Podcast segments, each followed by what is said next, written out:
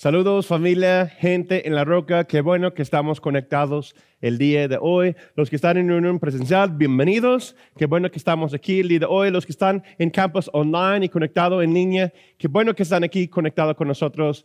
Eh, dale un comentario, dale un me gusta, comparte este enlace con alguien más. Invita a alguien a nuestro campus, a nuestro servicio online, porque Dios va a hacer algo, está haciendo algo distinto en nuestras vidas el día de hoy. Hoy estamos de celebración, el último mes del año.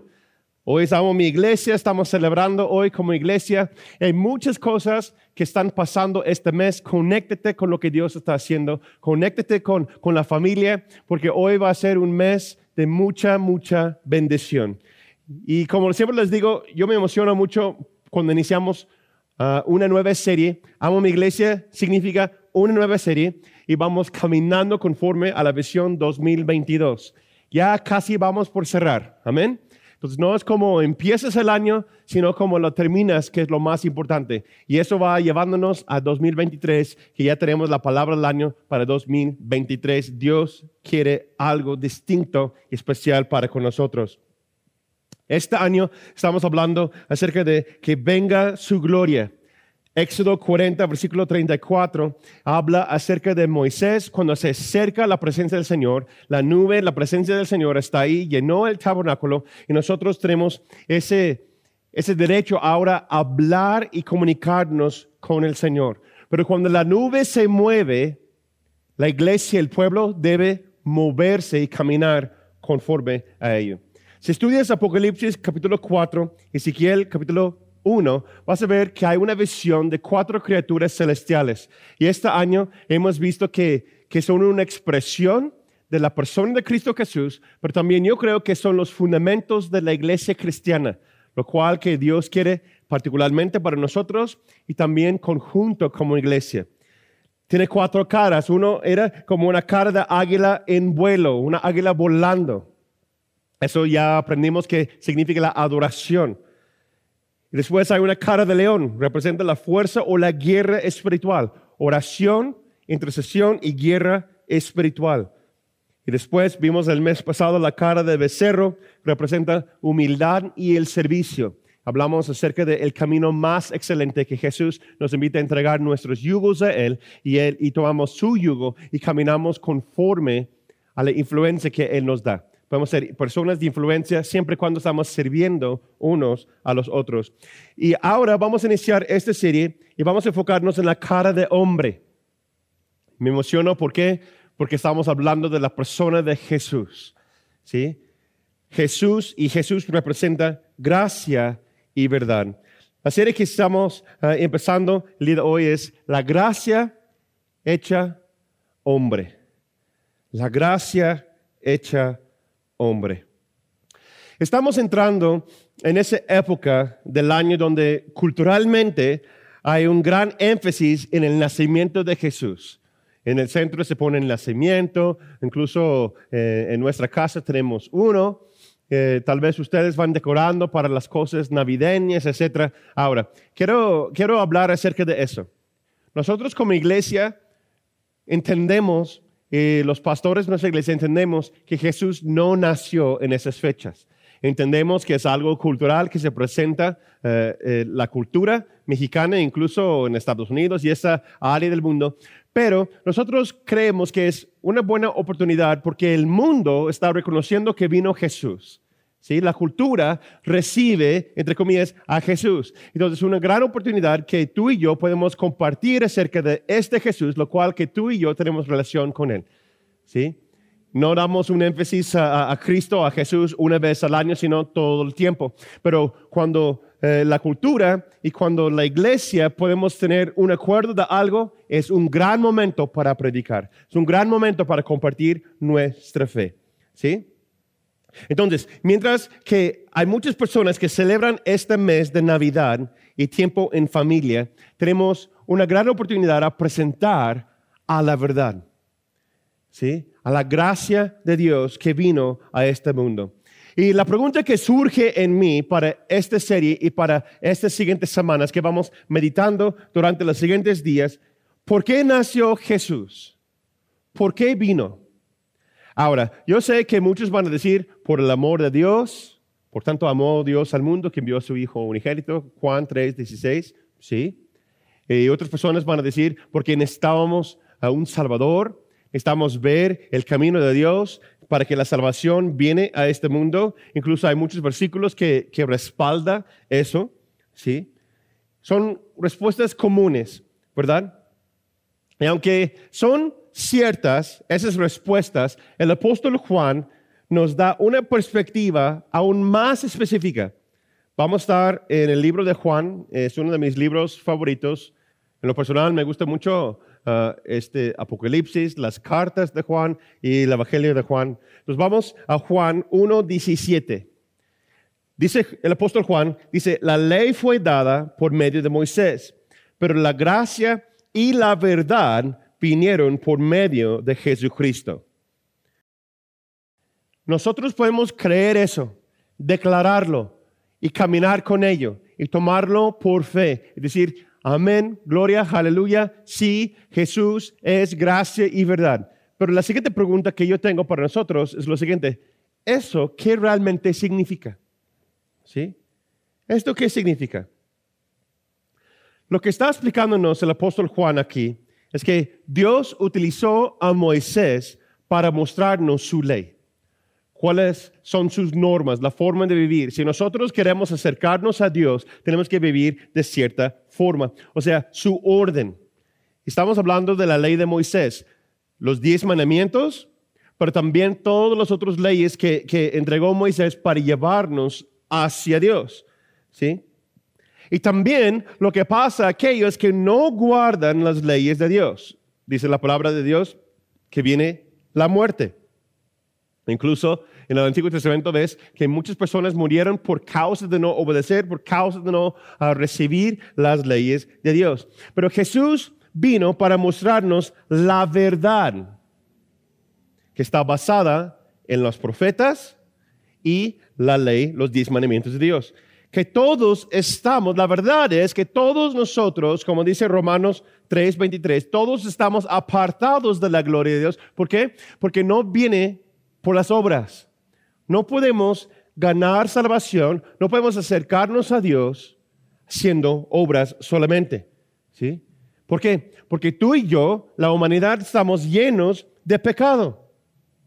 Entonces, en lugar de dejarnos enfrentar solos esta incómoda verdad, lo que hace Jesús es lo siguiente. Jesús nos proporcionó una forma de experimentar el perdón. Por eso dice que Jesús vino para mostrarnos gracia y verdad. Simplemente el hacer buenas obras nunca puede salvarnos. Solamente es por la gracia de Dios, a través de nuestra fe en la persona de Jesús, que pueda hacerlo. Jesús nos enseñó cómo llegar a Dios, no solamente las normas las cuales que tenemos que seguir. Por eso Dios nos envió a su Hijo. Porque solamente bajo la ley, como dice Santiago, si, si tú rompes una de las leyes de Dios, estás culpable de todas. Entonces Jesús vino para decirnos la verdad, una verdad sincera, una verdad directa, una verdad dura, que ustedes están apartados de la gloria de Dios. Pero con gracia, Él vivió aquí en este mundo para mostrarnos cómo podemos acercarnos a Dios. Es a través de su persona, a través de Él mismo. No sé si, te ha pasado que, estás con tus hijos o con los jóvenes o con tus sobrinos o, en un salón o algo y hay ciertas personas que batallan mucho para aprender algo. Yo me recuerdo que, estábamos en la clase de carpintería eh, en la prepa, ¿verdad? Y yo crecí formando parte de la carpintería porque mi abuelo, mi tío y, me enseñaron cosas desde pequeño, como cortar la madera, como clavar clavos, etc. Y yo recuerdo que hubo un alumno, un compañero mío en, el salón, que, que estábamos por construir y hacer unos ciertos cortes y hacer una tarea sencilla, pues, a mi parecer. ¿Y cuánto batalló para cortarle derecho, para clavar el clavo derecho, para, para unir esas piezas y así? O sea, no tenía gracia para hacerlo. Estaba batallando y la verdad era que él no hace las cosas bien. ¿Sí? No, no pudo. Entonces uno va ahí y dice, mira, si lo hacemos así, así estás como una maña. Así me enseñó mi abuelo. ¿Cuántos de ustedes batallaron a aprender algo, ¿no? En la escuela o en la casa, etcétera, y hubo una enseñanza, una gracia que vino para decir, ahí, mira, vamos a caminar y vamos a hacerlo así. Es mucho más fácil si lo haces así. Paso uno, dos, tres, cuatro, cinco, ¿no? Y comúnmente ahí dice las instrucciones del mueble, de la cosa que vas a hacer, ¿verdad? Eso nos da gracia, una instrucción de cómo hacerlo. La verdad es que tenemos que hacerlo así. Las instrucciones, la enseñanza es la gracia para llevarnos en el mismo camino, pero nosotros tenemos que decidir a seguirlo o no. Es la gracia que Dios nos da que nos lleva a la verdad. Es como un ciclo virtuoso. Nos presenta con la verdad, tenemos la gracia de Dios, la enseñanza, el cómo llegar, y eso nos lleva a más verdad y tenemos mayor gracia, mayor bendición, para que la gracia nos lleva a más verdad y la verdad nos hace libre para caminar en mayor gracia, para que vamos más profundo en la verdad. ¿Sí me explico?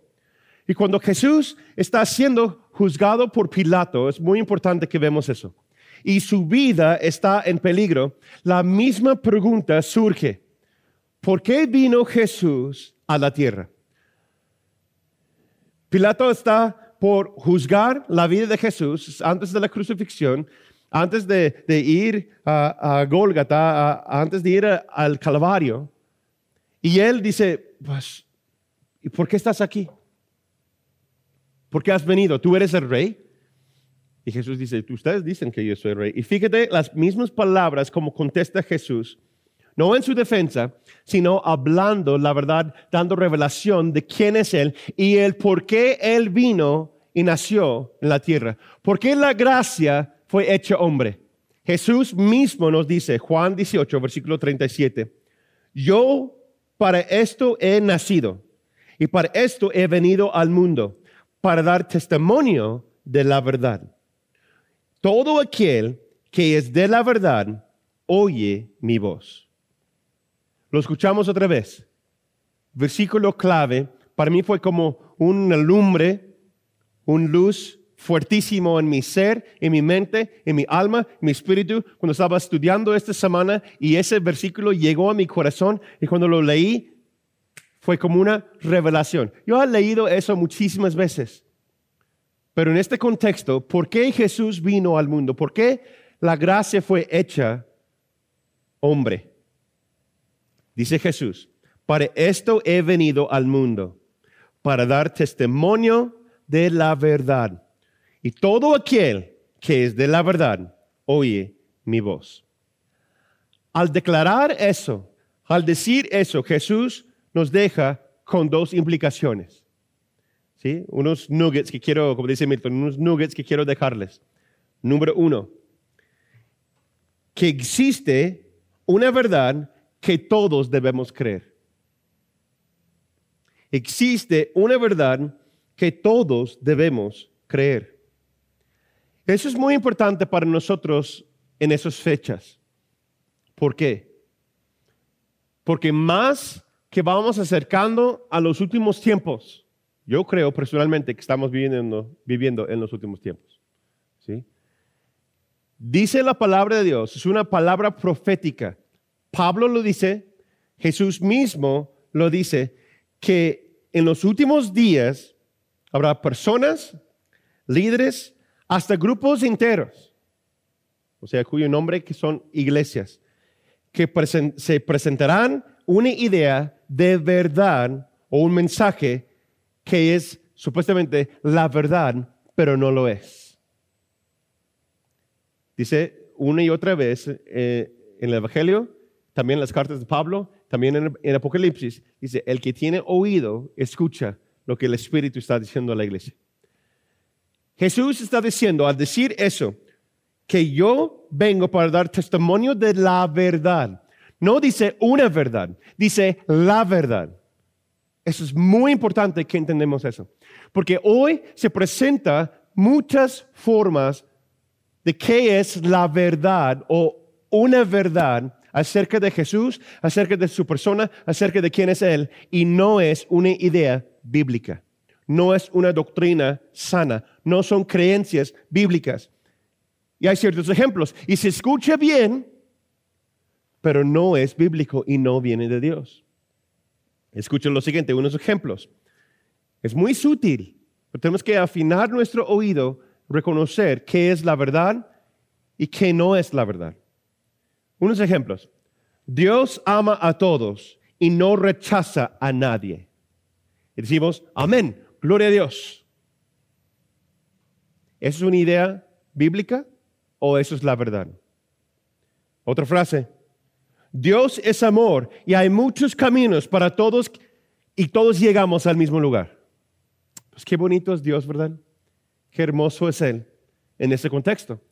Pero yo quiero someter a ustedes esas frases vienen de ideas erróneas que no son la verdad. Dios, decir que Dios no rechaza a nadie. Eso no es cierto. Dios rechaza a los orgullosos, dice la palabra de Dios. Dios no puede recibir a una persona que no es arrepentida en su presencia. Eso es lo que dice la palabra de Dios. Entonces hemos creado aún incluso en la iglesia cristiana moderna, una idea de Dios y de Jesús que no es la verdad. Oye, pastor, pero ¿estás diciendo que Dios no ama a las personas? No, Dios sí ama a las personas. Les da la opción de recibir a Jesús, quien es la verdad en sus vidas. Si no recibimos a Jesús, si no caminamos conforme a su cruz, a su sacrificio, y si no me arrepiento de mis pecados, yo no puedo ir al cielo. Yo no tengo derecho a entrarme a la presencia de Dios. Dios sí es amor, pero no hay muchos caminos que llegan a Él. No todos van a llegar al mismo lugar.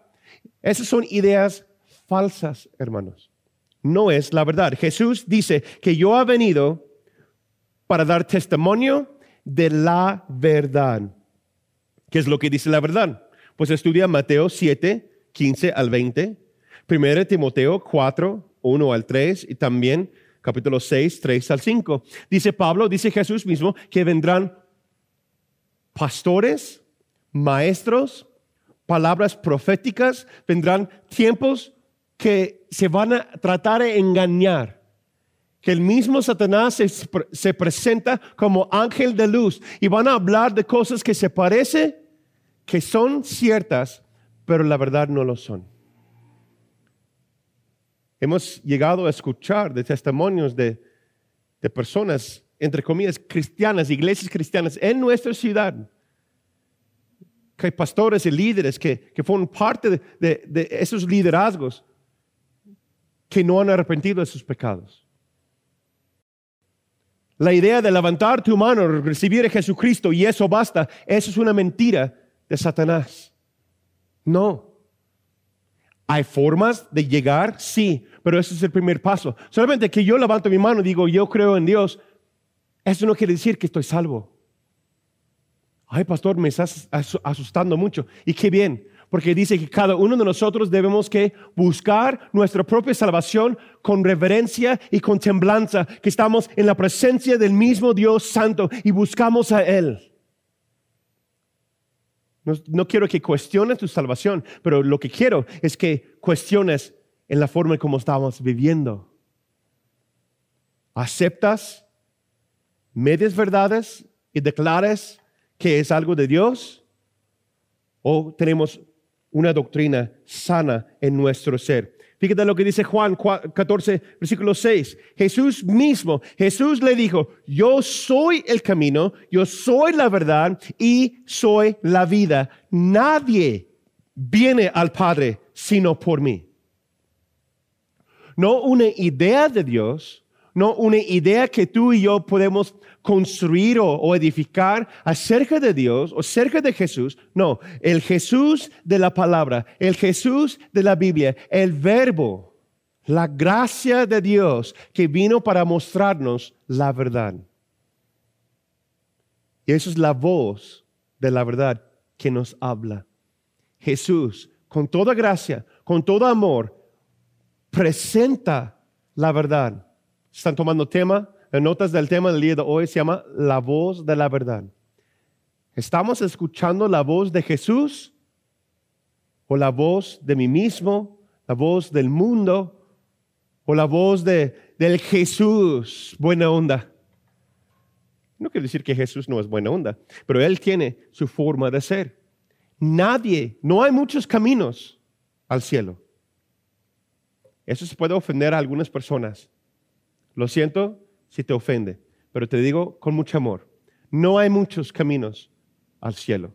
Hay un solo camino y se llama Jesucristo. Él es la verdad. Él vino con la gracia de Dios para mostrarnos la verdad. Existe una verdad que todos debemos creer. Y si eliges no creerlo, esa es tu opción, eso es tu, tu derecho. Pero eso no niega el hecho que es la verdad. Es que hoy día hay todo ese de cancel culture y, y, la cultura que cancela y clausura y, y, cerrar y la tolerancia, hay que tener tolerancia, hay que aceptar a todos, etc. Sí, Dios ama a todos, pero no hay muchos caminos a Él. Solamente hay un solo camino, a través de Jesús. Puedes recibir esa verdad o puedes rechazar la verdad. Pero a no recibir esa verdad, yo quiero decir que es hasta es una verdad absoluta. ¿Sí? No quiere decir que no es cierto, solamente porque te hace sentir incómodo. Es la cultura y el engaño que vamos caminando en este siglo. Y número dos, dos cosas que, son reales en eso, que Jesús dice, y todo aquel que es de la verdad oye mi voz.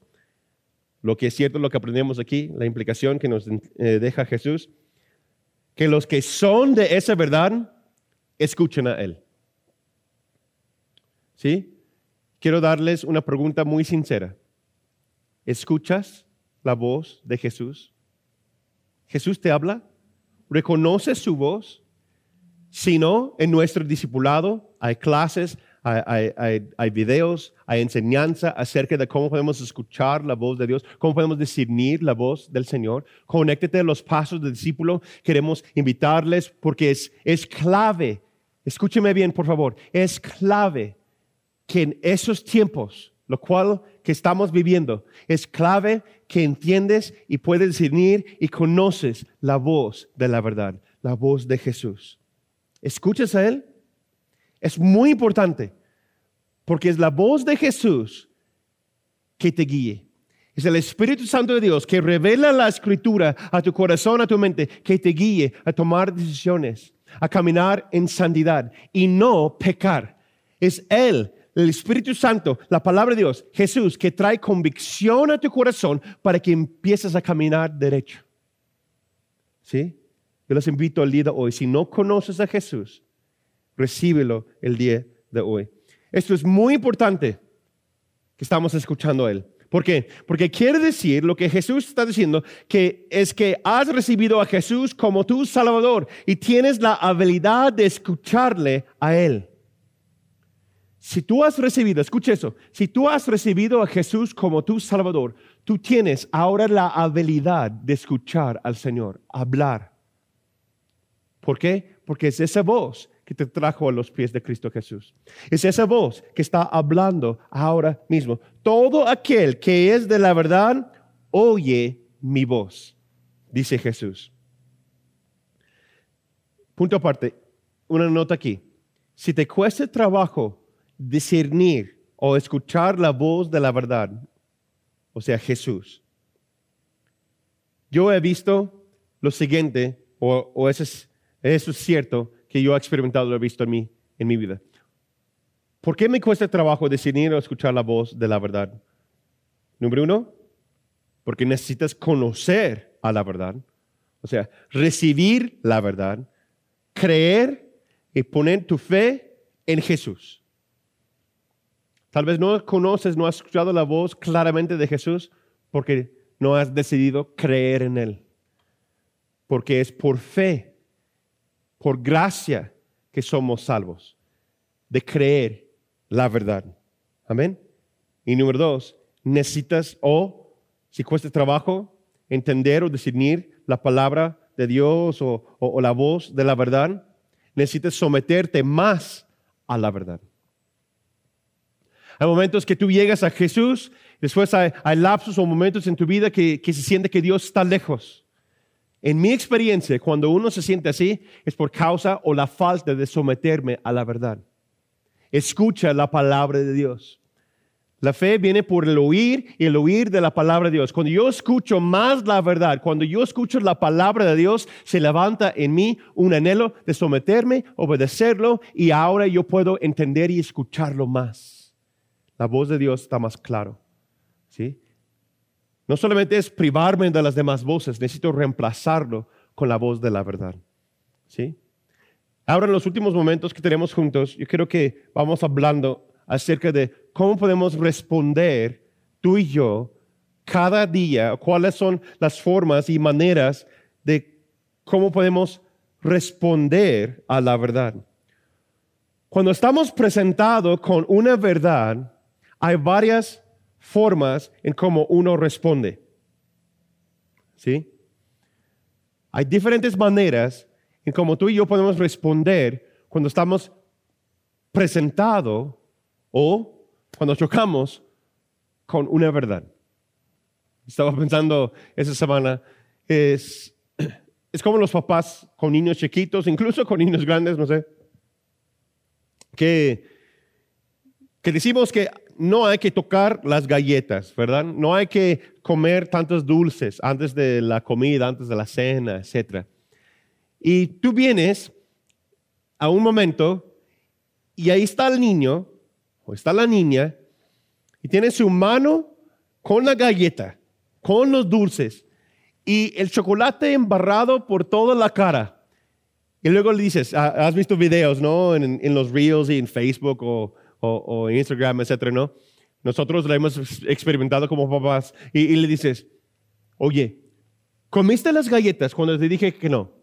¿Y qué, ¿Y qué dicen? No, no, no. Y tiene toda la evidencia ahí que lo han hecho. Incluso yo he visto adultos que reaccionan así, oye, ¿existe tal cosa cuando te dije que no debes hacer así, así, esa? No, no, no, yo, yo no sé, yo no sé de lo que estás hablando, ¿verdad? Que viene, que viene el tránsito, ¿no? Y se ahorría uno y así, y dice, oye, pasaste el rojo. No, yo no, ¿cuál? ¿Cuál rojo? O ya llevas eh, exceso de velocidad. No, yo tranquilo, yo siempre. ¿Sí, no? Es que hay algo en nosotros que cuando estamos confrontados con una verdad que causa una reacción. Y fíjate, la manera en cómo respondes a la verdad, o sea, Jesús, determinará la cantidad de la gloria y el favor de Dios en tu vida. La forma o la manera en cómo tú y yo respondemos a esa voz, a la verdad, lo cual que Jesús vino para mostrarnos la verdad. La forma en cómo respondemos a esa verdad en nuestras vidas diariamente determinará la cantidad de la gloria y el favor de Dios en nuestras vidas. Y este año nuestro mayor anhelo es vivir en la gloria de Dios. Entonces yo quiero someter a ustedes, yo creo que puede ser más, pero, pero hay cuatro respuestas comunes a la verdad. Y mientras que lo estoy presentando, compartiéndolas, quiero que, que seas honesto contigo mismo, honesto con Dios, y vas a preguntar lo siguiente, ¿cómo me respondo cuando la verdad llega a mí? ¿Cómo respondes tú cuando escuchas una verdad? ¿Sí? Vamos a ser honestos del día de hoy. Cuatro respuestas comunes cuando llega la verdad a tu vida. Número uno, la ignorancia. En cierta etapa de nuestras vidas, eso, eso, eso aplica a cada uno de nosotros. Les invito a que estudien Lucas capítulo 2, 8 a 20. Estoy utilizando ese capítulo, ¿por qué? Porque comúnmente lo utilizamos en Navidad, que, que vino y nació Jesús, etc. Entonces, en el mismo contexto que estamos mirando que la gracia hecha hombre, que Jesús vino al mundo para mostrarnos el camino. ¿Por qué nació Jesús? Para mostrarnos el camino de la verdad, para revelarnos la verdad. Estudia Lucas 2, 8 a 20. ¿Sí? Aquí vemos que, que cuando los ángeles se presentaron a, los pastores en el campo, lo personal es uno de los partes favoritos de la historia para mí. Sí, me gustan las ovejas, me gusta, ah, no porque soy pastor, ¿verdad? Ay, eh, que es pastor, no. No es porque soy pastor, sino porque tengo muchos recuerdos de mi papá y eso con, con los animales en el campo, etc. Bueno, entonces ahí los ángeles se presentan a los pastores en el campo y llevan un mensaje de la gloria de Dios y da alabanza al Señor con este mensaje. Y versículo 15 dice, cuando los ángeles volvieron al cielo, los pastores se dijeron unos a otros, vayamos a Belén y veamos esto que ha sucedido y que el Señor nos ha dado a conocer. Antes de escuchar el mensaje de los ángeles, ¿qué estaban haciendo los pastores? Pues ellos estaban en su rollo, ¿no? En su rutina, en, en su agenda. Estaban ahí ahí a lo mejor sentado en el pasto, y en la noche cuidando las ovejas, estaban ahí mirando, tal vez practicando entre ellos, tal vez una pequeña fogata, estaban comiendo un pan, yo no sé, que como en, la noche los pastorcitos, ¿verdad? Pero tal vez tenían su pan, eh, un tamal, un ponche, no, no, no sé. Este, estaban ahí, tal vez cenando, platicando, haciendo lo más ordinario, lo más común. Si los ángeles no llegaron con ellos a darles este aviso, ¿qué? Son ignorantes. No se conoce que están naciendo Jesús en Belén.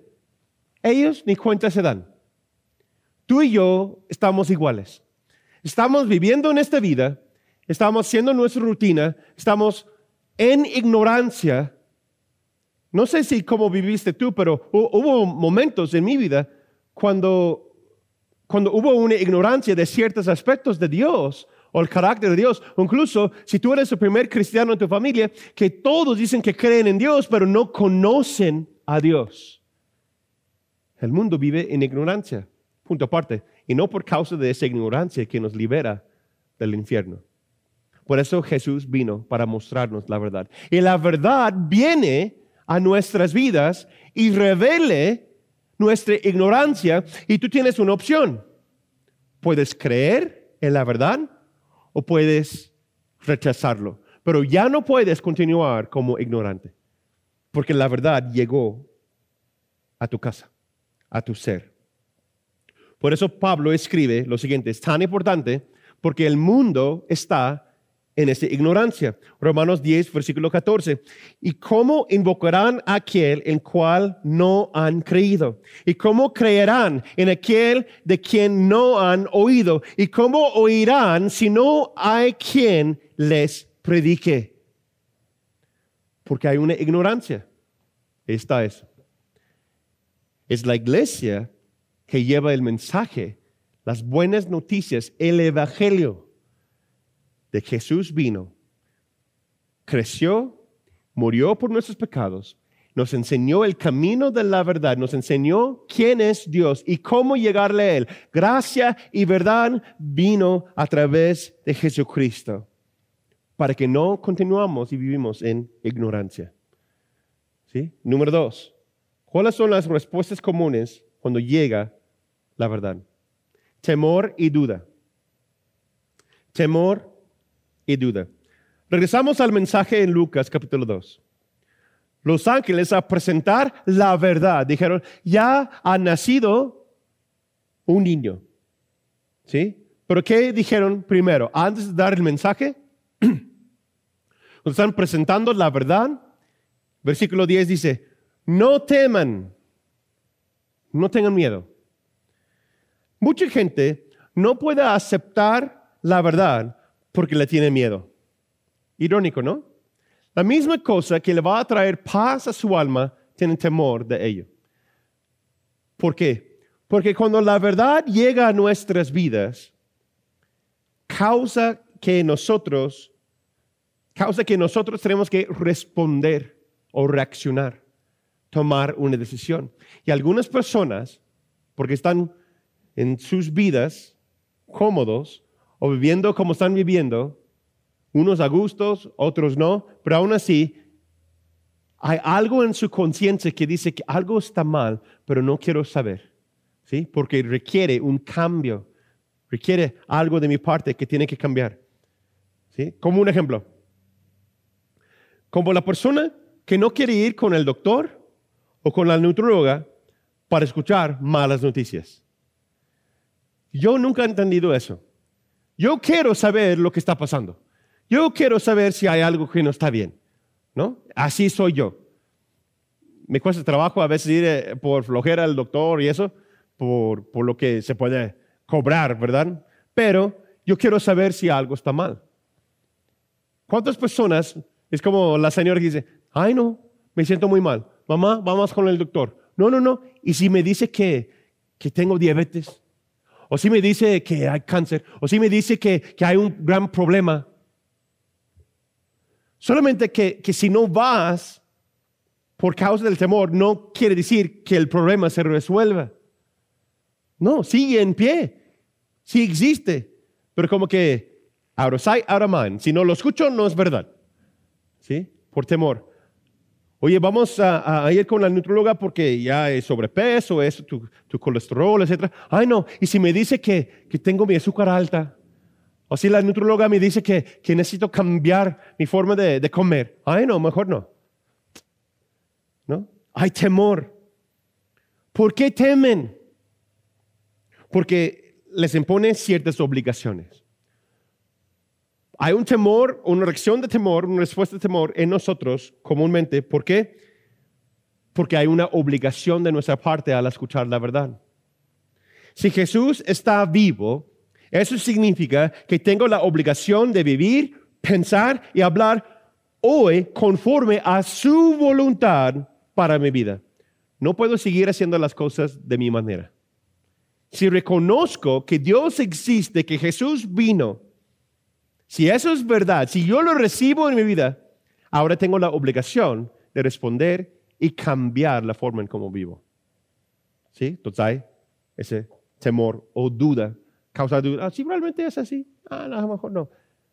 Para justificar nuestra falta de obediencia.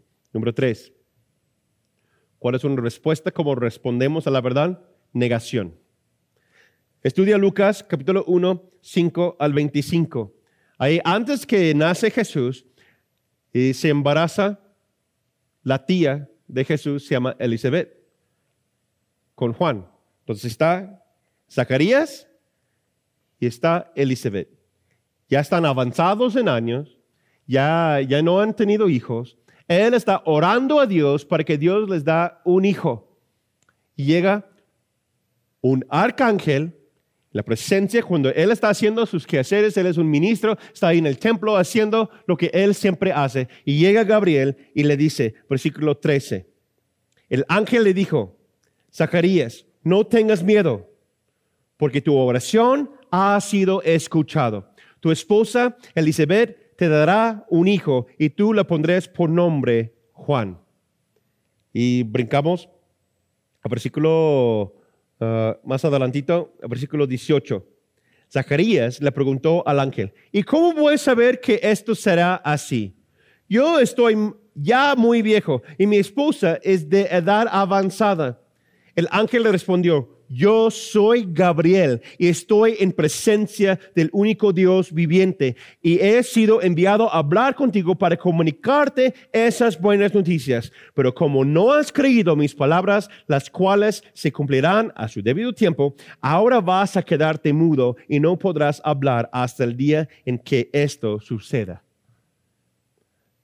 Me asombra que Dios manda un arcángel Gabriel que camina en la misma presencia de Dios, lo manda a Zacarías y le dice, Dios te ha escuchado tu oración.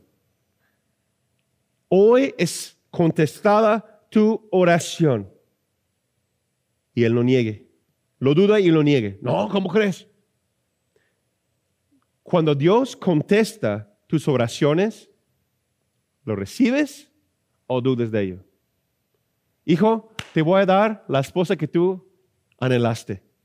Te voy a dar el hijo que tú anhelaste. Te voy a dar el negocio, la empresa, los bienes, un local, lo que sea. Lo que tú estabas orando, tu oración ya está escuchada. No, es de Dios. No, a lo mejor yo no lo merezco. Dios está contestando tu oración. Luego niegues que viene de Dios. Dudas cuando viene la verdad, una declaración de la verdad a tu vida. ¿Lo recibes o lo niegas? Y número cuatro, ¿cuál es la respuesta de nosotros al escuchar la verdad? Acción.